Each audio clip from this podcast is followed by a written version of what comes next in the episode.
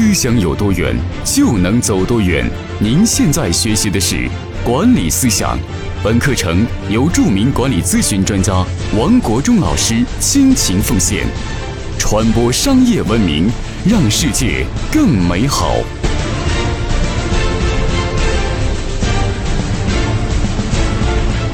各位伙伴，大家好，欢迎每天打开手机收看我给你分享管理咨询方面知识。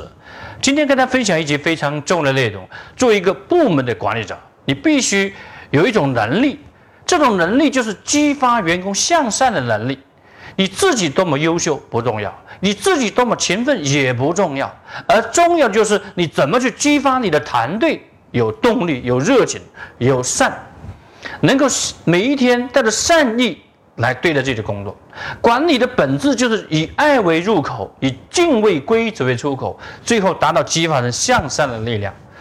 大凡优秀领导者都有这样的能力，就是激发人向善的力量，激发人奋进。无论是马云，无论是任正非，无论是像《亮剑》里面的李云龙，还是在二战的时候的巴顿将军，都有这样能力。特别是二战的巴顿将军，巴顿将军他带领他的士兵们，他在二战的时候立下的赫赫战功，在消灭德国主力的的军队，他占了绝大多数。那巴顿将军有个非常重要的能力，就是怎么样呢？就是激发士士兵求胜的欲望。他来到哪个兵营，来到哪个战场，他的士兵们备受鼓舞，他们都渴望的就是胜利。他们是眼里没有失败，那么这就是一种非常重要的能力品质，就优秀的将军都能够鼓舞士气，都能够激发人向善，激发人奋进进取。那么作为一个管理者，如果你没有这样的能力，你自己怎么勤奋，怎么以身作则，你都不能够激发人的动力出来，那都是枉然。那么你怎么来激发员工的向善呢？我接下来跟大家分享四个非常重要的方法策略。首先，第一个，物质激励，物质激励见效非常的快。那么呢，在公司里边，你作为一个部门的负责人，你对你的员工，你在突突出贡献的时候，你也及时给他激励。如果你公司里面引用合伙管理模式的方法，让员工有五星十档制的工资的晋升以及晋升，那么你就可以用好这样的激励的方式。员工每个人都建立起文化和业绩两类的品牌分，这两类的分数的总和构建起一个员工总的贡献。那么对于贡献大的员工，每个月你可以设置固定的物质激励，而这个物质激励，比如说哪怕是两百元、三百元、五百元的奖金，这都是一种荣誉肯定。物质激励见效很快。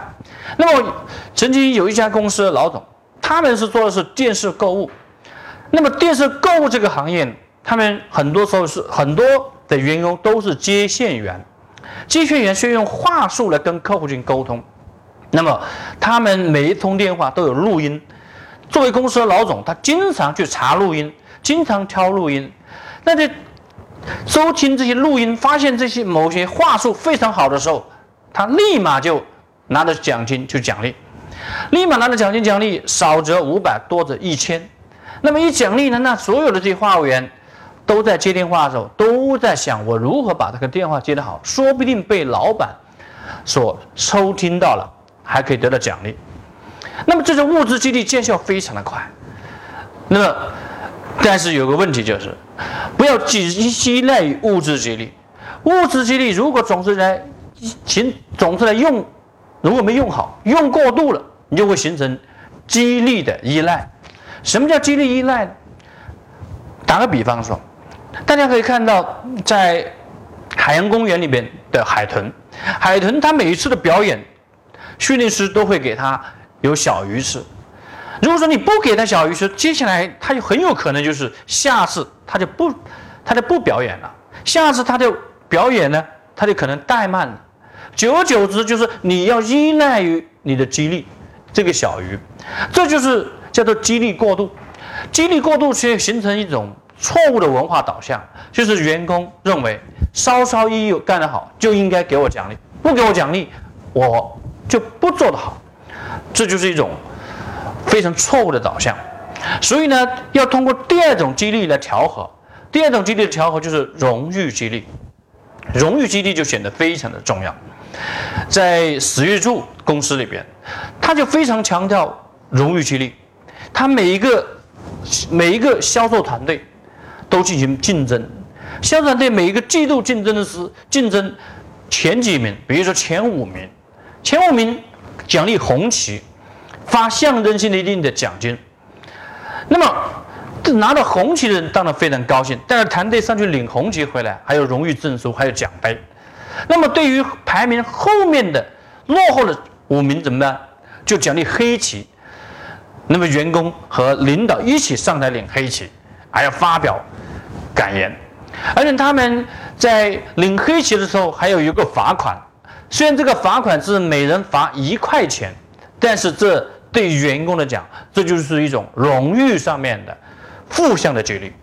当这些员工和领导领回了一个黑旗，带回过带回自己的部门的时候，这个黑旗就挂在办公室的中间。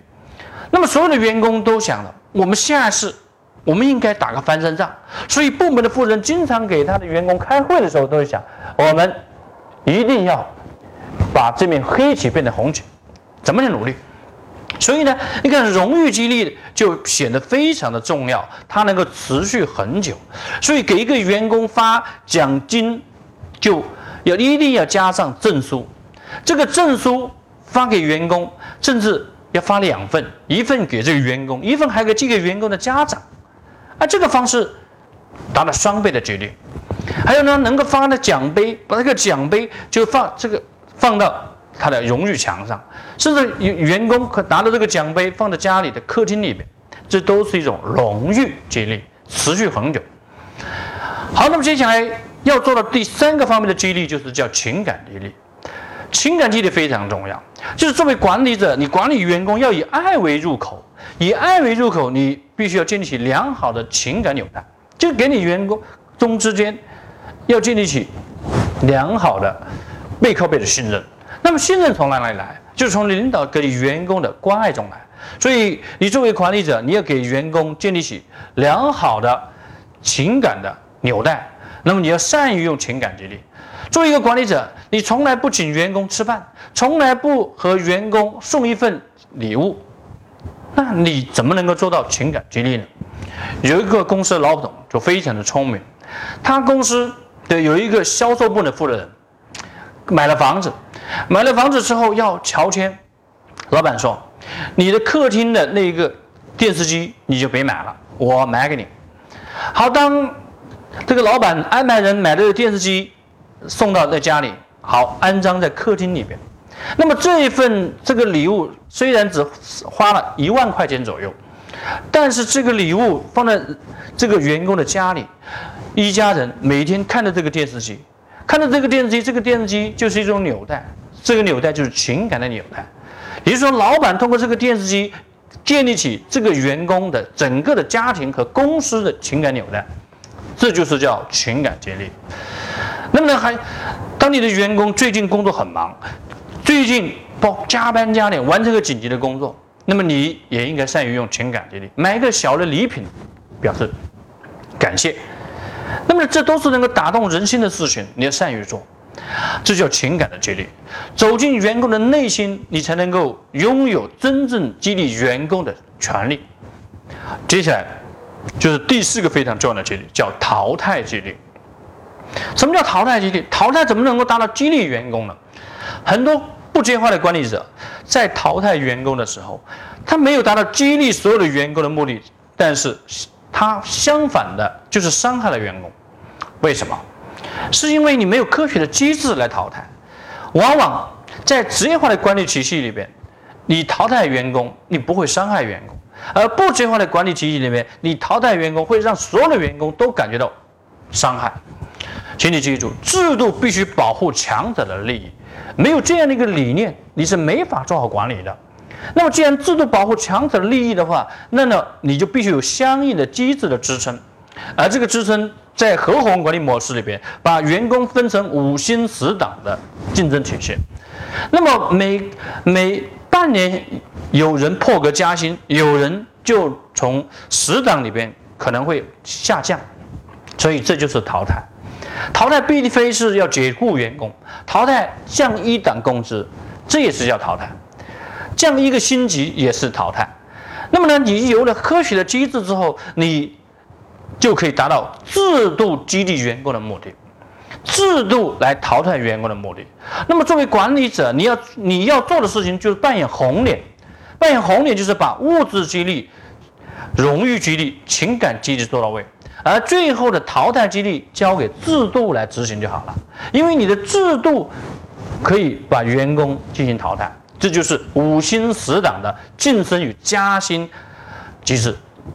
这个机制让员工能上也能下，也就是说，员工干得好是强者就得到保护，如果干不好，像猪八戒一样偷懒，猪八戒干不出结果找理由找借口，经常拖延，经常违纪。像这样的员工，在这个体系里边，自然而然被制度就降级了，制度就把他淘汰了。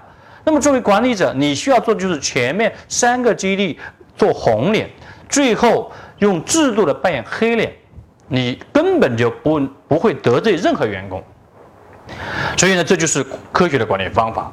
那么，这个管理方法在我们合伙管理模式里面是一个非常重要的体系。这个体系就是五星十等。以及品牌分管理法的综合、综合的工具发挥出来的效果。好，欢迎你每天打开手机收看我给你分享管理咨询的知识。今天跟大家分享这里，欢迎您把今天的管理的知识内容呢分享到你的朋友圈。